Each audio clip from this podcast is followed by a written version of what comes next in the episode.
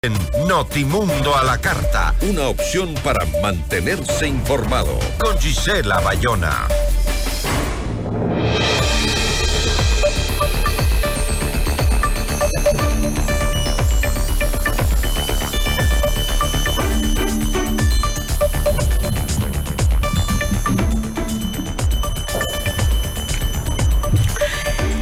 Consejo de Administración Legislativa calificó el proyecto económico enviado por el presidente Daniel Novoa que busca incrementar el impuesto al valor agregado del 12 al 15%, más impuestos para la ciudadanía, pero ¿el gasto del Estado se mantiene igual? La entrevista a la carta, en diálogo directo con los protagonistas de los hechos.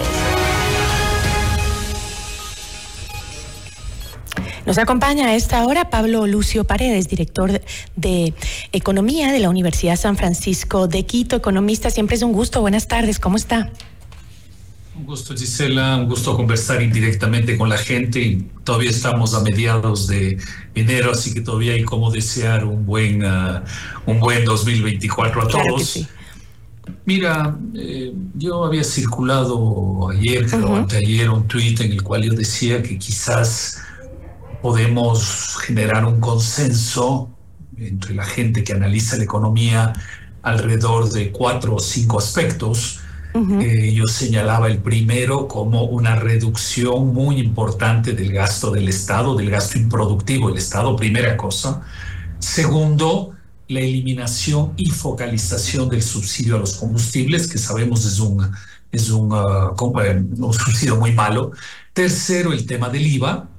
Y cuarto, impulsar eh, petróleo y minería en el Ecuador. Y yo le agregaría probablemente una quinta cosa, ahora que converso contigo, yo le agregaría que es realmente salir a cobrar impuestos a los que no pagan, porque generalmente se cobra siempre a los mismos. ¿no? Entonces yo diría que alrededor de esas cinco cosas podríamos tener un consenso y no pensar únicamente que solo el IVA es una solución, que solo el gasto es una solución, sino que encontrar tal vez un acuerdo entre todos para, digamos, sea, para repartir hay, la economista. solución entre diversos aspectos. ¿no? Eh, Bueno, ya lo dijo el ministro de Economía, ¿no? Necesitamos más de mil millones para enfrentar esta guerra interna que se ha declarado en el país. Sí, mira, si es que si es que el IVA te da, estoy redondeando obviamente, ¿no? Si el IVA te da 1.500 millones, si es que la eliminación y focalización del subsidio a los combustibles te da otros 1.500 millones, si podemos en el mediano plazo, no es un tema inmediato, pero digamos pensando en el mediano plazo, eh, impulsar petróleo y minería que te den otros 1.500 millones. Y luego tú tienes una reducción del gasto sustancial, y la reducción del gasto sustancial no es 100, 200 millones de dólares, sino reducir 1.000, 2.000, 3.000 millones en el gasto público. Bueno, si tú sumas todo eso, y bueno, y si cobras también a la gente que no paga, entonces tú puedes llegar a cifras interesantes para lograr las dos cosas, que es equilibrar las finanzas públicas, que es importante, pero ojo, no es el único objetivo. El otro objetivo es que en el Ecuador gastemos de manera útil y productiva. Por eso hay que reducir el gasto público. No solo es para, no solo es para ayudar a las finanzas públicas, es para que en la economía ecuatoriana vayamos eliminando gastos improductivos inútiles, igual que tú o la gente que nos escucha en sus actividades trata de ir eliminando gastos que son inútiles. Sí, pero llegar a esa balanza eh, va a ser un poco difícil. Analizando solamente la, la- la reforma tributaria que eh, implicaría el de- eh, subir del 12 al 15% eh, el IVA para unos 208 de los 359 productos de la canasta básica, eh, entiendo que otros 151 productos no se verían afectados porque no están grabados con IVA.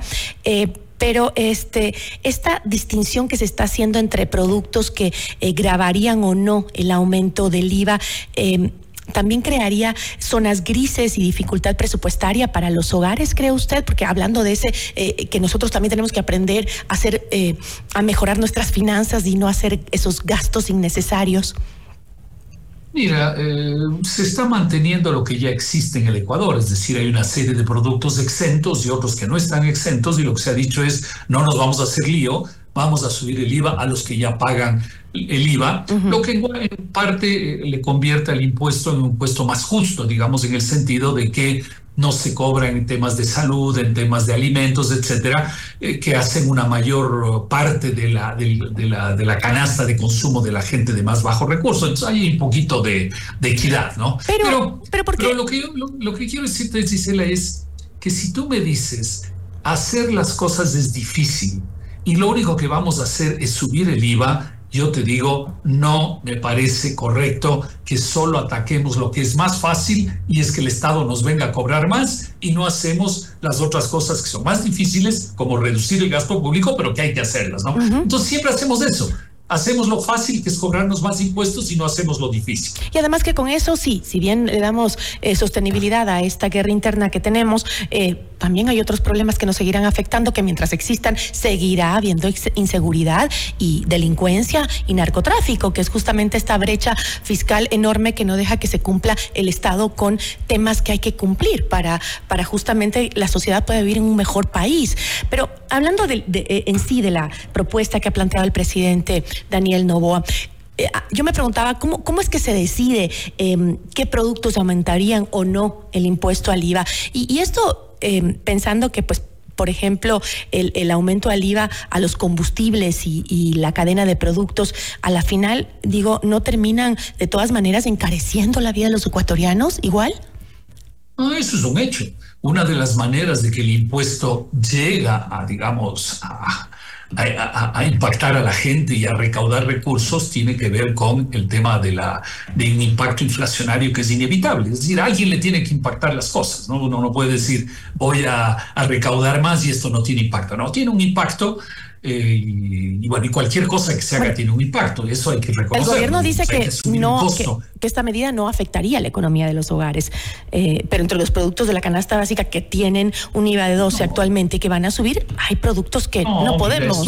Eh, mira, es un engaño pensar que no afecta. Toda decisión, mira, la decisión de reducir el gasto público también afecta. ¿A quién afecta? A los que están en la cadena ligada a ese gasto público. Entonces, siempre hay un efecto. Entonces la pregunta no es si tiene un efecto o no, sino la pregunta es cuál tiene un efecto que es más sensato para la economía. Por eso yo creo que eliminar gastos improductivos es lo mejor que se puede hacer, pero entiendo, por eso plantaba cuatro o cinco puntos, entiendo que además de reducir el gasto público haya que subir el IVA, haya que eliminar el subsidio a los combustibles, que es un muy mal subsidio, pero todos tienen un impacto sobre la gente. Ahora tú decías algo muy importante, con el IVA vamos a recaudar 1.500 millones. ¿Se resuelve el problema con eso? No se resuelve. Por eso hay que mirar, digo yo, el conjunto de las cuatro o cinco cosas que deberíamos hacer, pero insisto, no podemos dejar de hacer cosas porque son difíciles, porque entonces así hacemos solo las fáciles, que es cobrar más impuesto a la gente.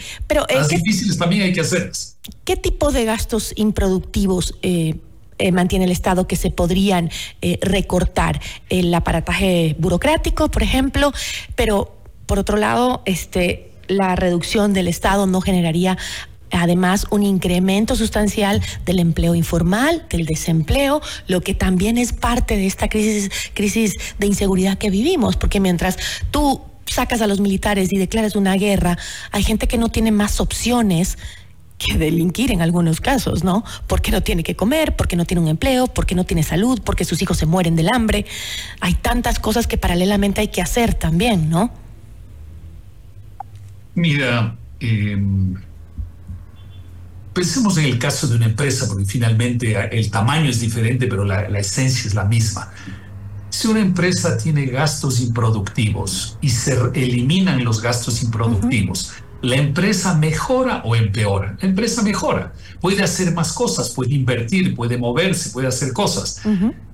Eh, lo mismo sucede con el Estado. Eliminar, uno en primera instancia dice, pero es que si elimino gastos del Estado, eso afecta a la economía. No, cuando yo elimino gastos improductivos, gastos inútiles, yo mejoro la economía y al mejorar la economía hago que haya más posibilidad de inversión, de crear empleos, de crecimiento, etc. Entonces, esa es la esencia, hay que estar conscientes. Eliminar gastos improductivos del Estado genera una mejor economía, no una peor, sino una mejor economía para todos porque estamos simplemente desperdiciando el dinero y el dinero hay que utilizarlo bien. Esa es la esencia del, por qué hay que eliminar los gastos improductivos, ¿no?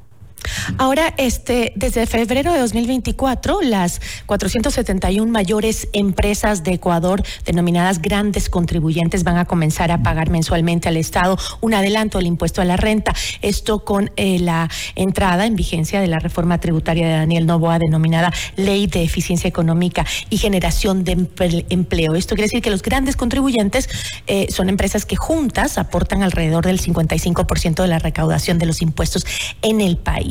Eh, ¿Las contribuciones especiales son una medida solvente para el momento que atraviesa el Ecuador? Mira, el tema que se aplica a las empresas es un tema que ayuda a las finanzas públicas en el año 2024. Ya no le ayudará en el año 2025 y en adelante porque ya ya hará parte de los ingresos del Estado a partir del año 2024, digamos, no, ya no es algo nuevo en el 2025, ¿no? Pero, digamos, ayuda en general a las finanzas públicas yo no, no nuevamente volvemos a la, a la, pregunta anterior. ¿Cobramos impuestos o no cobramos? Aquí lo que se está proponiendo es que por un lado se, se sube el IVA y por otro lado adelantan ingresos las, las grandes empresas. Es una forma en definitiva de generar más impuestos y más ingresos para el Estado, ¿no? Pero insisto, esa es la forma fácil. Mira, si tú y la gente que nos escucha, Gisela, tiene una empresa y dice, yo tengo problemas, ¿Qué debo hacer para mejorar mi situación? Entonces tú dices, voy a hacer dos cosas. Uno, reducir gastos inútiles y segundo, voy a aumentar mis ingresos. Pero una persona o una empresa, ¿cómo puede aumentar sus ingresos? Solo puede aumentar trabajando más, siendo más creativo, creando nuevos productos, etc. El dinero no cae del cielo para las empresas y las personas. Pero sí hay una entidad en la sociedad para la cual el dinero le cae del cielo, que es el gobierno. ¿Por qué? El gobierno se reúne y deciden yo a las em, grandes empresas les voy a pedir que me, que, me adelanten en definitiva los impuestos. A los ciudadanos les voy a subir el IVA y así me tienen que pagar más. La vida del gobierno es demasiado fácil, ¿no? Siempre a través de una ley o de un reglamento nos pueden cobrar más. Eso no lo puedes hacer tú, no lo puedo hacer yo, no lo pueden hacer las empresas, no lo puede hacer nadie, solo el gobierno. Pero eso, ¿qué hace? Que el gobierno es fácil conseguir plata y malgaste el dinero. Entonces volvemos a lo mismo. Ok, que el gobierno nos cobre más, pero a cambio de eso el gobierno tiene que reducir el mal gasto que tiene ambas pero mire usted lo que, dice el ministro Vega dice que eh, desde el sector público son pocos los ajustes que se pueden realizar dijo el campo de acción es limitado para ahorrar en el sector público eso acaba de decir. Desgraciadamente, si pensamos eso, y yo respeto lo que dice el ministro, entonces estamos en mal camino porque estamos pensando siempre lo mismo. Yo sí puedo cobrar más impuestos, pero no puedo hacer un esfuerzo para gastar menos o gastar mejor. Exacto. mira, el Estado ecuatoriano en su conjunto gasta 45 mil millones de dólares nosotros todos los días que vamos a entidades públicas vemos la cantidad de trámites inútiles que hay, vemos la cantidad de gente en exceso que hay, recorremos la calle y nos encontramos con la agencia de control de no sé qué, con la, eh, con la empresa de no sé qué, de la empresa de no sé cuántos del Estado. Bueno, todos los días vemos cosas eh, eh, improductivas e inútiles que hace el Estado. Entonces no es posible que no podamos sentarnos. Como el Ministerio de la Mujer, por ejemplo. Fuerte del gasto público. Como el Ministerio de la Mujer que hizo el gobierno anterior. Mira, estaba buscando ahora justo en el. Eh, un amigo que había mandado una lista de. una lista de, la, de 30 instituciones públicas que la mayor parte uno dice, ¿y para qué sirven? ¿No? Eh, y el consejo para tal cosa, el consejo para tal otra cosa, la unidad de registro de no sé qué, el Consejo Nacional de Competencias, el Consejo, eh, eh, tantas cosas, ¿no? que, es, un poco como lo que hizo ley en la Argentina. De partir de la idea de que no se puede reducir las cosas en el Estado. como lo está haciendo ley en la Argentina, con tremenda crisis que se manejan, eliminando, dice el Estado no necesita no necesita tanto, puede funcionar con cuatro o cinco no ministerios. sentimos esta necesidad, entonces no lo hacemos. Obviamente, mi ley en Argentina es una necesidad absoluta, en el Ecuador sentimos que no hay esa necesidad y no, y no lo hacemos. Mira, es como nuevamente volvamos a una familia. La familia necesita reducir gastos y lo más probable es que se reúnen y dicen tenemos que reducir gastos y en primera instancia, ¿qué dicen los familiares? No, no, no podemos reducir esto, no podemos reducir aquello, no se puede, no se puede hacer, esto es imposible. No, es la primera reacción natural. Pero la segunda reacción es decir, no, tenemos que encontrar. Ah, entonces si tenemos que encontrar y queremos encontrar, entonces ahora vamos a decir, tal cosa no vamos a hacer, tal cosa no vamos a hacer, aquí vamos a rebajar, aquí vamos a rebajar. Y al final te das cuenta que sí se puede hacer si es que tienes la voluntad y la necesidad de hacerlo. ¿no? Entonces yo creo que a nivel del Estado es probable que en un mes nos estén cobrando un IVA mucho más alto a las empresas grandes les están cobrando la autorretención, pero a mí me gustaría que en un mes el gobierno también nos diga, en este mes hemos trabajado y hemos identificado todas estas áreas en las cuales se puede reducir el gasto. Y ojo, esto es incluyendo los municipios, porque los municipios también malgastan mucho dinero. Yo veo, y creo que todos los ciudadanos de Quito vemos cuando nos relacionamos con el municipio, la barbaridad de trámites, de controles, de exceso de gente, de exceso de gasto que hay. Entonces, esto también tiene que aplicarse al a los municipios. Mira, yo, yo diría, francamente, Gisela, que una manera, pues, digamos, práctica de hacer esto sería decirle a todas las entidades públicas, a todas, decirles su presupuesto se recorta en 10%. Por lo menos. Y ahora usted estudie, analice cómo ¿Por dónde, por dónde ese 10% en las cosas que son menos útiles y menos productivas. Usted busque dónde hacerlo. Porque la plata no le voy a dar. Y además que es un buen momento, creo, para que el gobierno tome medidas que, que, que realmente eh, tengan un efecto bueno en la economía, aunque nos duelan, aunque nos cuesten, porque estamos conscientes los ecuatorianos hoy por hoy de que se necesitan cambios, de que necesitamos dinero para enfrentar esta guerra, de que necesitamos dinero para también hacer trabajo social que ayude a estos lugares vulnerables de donde los chicos no tienen nada más que hacer que unirse al narcotráfico o a las bandas organizadas, darles alternativas de vida. Para eso se necesita dinero, inversión, y lo, lo sabemos los ecuatorianos. Y creo que es un momento clave. Por ejemplo, los subsidios que tanto hemos hablado y discutido. Los subsidios hoy más que nunca es el momento de focalizarlos, ¿no? Sí, sí, sí. Yo creo que exactamente hay que eliminar con focalización, es decir, hay que mantener en ciertos rubros, por ejemplo, en el transporte, en el transporte público, yo creo que hay que mantener el subsidio al diésel, hay gente que dice, pero es complicado. La verdad es que no me parece que deba ser tan complicado porque con la tecnología moderna debe ser muy fácil saber a quién le das y a quién no le das. Mira, yo llego a, y a ti te pasa lo mismo, a la gente que nos oye, llegamos a la gasolinera y ya automáticamente con leer la placa del auto ya, la máquina sabe quién eres, quién no eres, tu vida, tu todo, sale todo sobre ti. Entonces, lo único que habría que agregar una línea ahí es de decir, este auto tiene derecho o no tiene derecho al, al, subsidio, punto. Ya está, ¿no? Entonces creo que las cosas se pueden hacer, pero para eso se necesita, se necesita voluntad. Yo no digo que sea fácil porque hay un entorno político que mantener, pero, pero nuevamente, si queremos solo hacer las cosas fáciles, entonces el país no va, no va a caminar, ¿no? Y aprovechar el momento, el momento en donde la gente está de acuerdo, dice, ok, ¿cómo arrimo el hombro? ¿Cómo apoyo? ¿Cómo ayudo a que, a que las cosas se solucionen? Creo que y la gente, cuando hablamos de la reducción del gasto, Gisela, eh, se convierte también en un tema de la vida diaria, porque quiere decir que los trámites que tú haces, que son trámites inútiles, que te toman tiempo, que te cuestan plata, se van a eliminar. Entonces tú ya tienes más tiempo para dedicarle a tus actividades productivas, familiares o lo que sea. ¿no? Entonces, eh, todo esto no es un tema solo macro, es un tema micro de la vida diaria, de mejorar también la vida diaria de la gente. Un poco el mensaje sería así, ok, nos ajustamos, señor presidente, estamos de acuerdo con que esto eh, se necesita que todos apoyemos, pero ok, quiero ver qué cambios hace en este eh, enorme aparato obeso del Estado para cambiar también el gasto. Creo que es interesante ese tema, ¿no? Ok, estamos de acuerdo. recordemos siempre, lo que yo decía, el Estado en su conjunto, no digo solo el gobierno central, sino el Estado en su conjunto gasta 45 mil millones de dólares es lo platal. Entonces, cuando los gobiernos dicen que la plata no me alcanza, uno dice, ¿cómo es que 45 mil millones no te alcanza? No es posible. No, no, no, no, es difícil de entender, es difícil de entender. Además, no decían en campaña que sí alcanza. Lo que pasa es que, nos, eh, hay que evitar la corrupción, hay que evitar este, el gasto innecesario. Y el mal gasto, y el mal gasto. Mira, eh, eh, incluso las personas y las empresas que cuidan su dinero, sabemos que hay parte de eso que es mal gasto. Malgastamos el dinero, ¿no? Ya, pero, eh, pero tratamos de no malgastar porque es nuestro dinero, ¿no? ¿Qué sucede en el Estado? Que como el dinero no es de los gobernantes, sino nuestro, entonces la tentación de malgastar más es mucho mayor, obviamente, ¿no? Entonces, si hay malgasto en los hogares y las empresas, imagínate todo el malgasto que hay en el Estado, es obvio por concepto, diría yo, ¿no? Y eso lo vemos todos los días. Entonces, no se puede aceptar digamos, el pretexto de que qué difícil que es. Bueno, yo le agradezco muchísimo.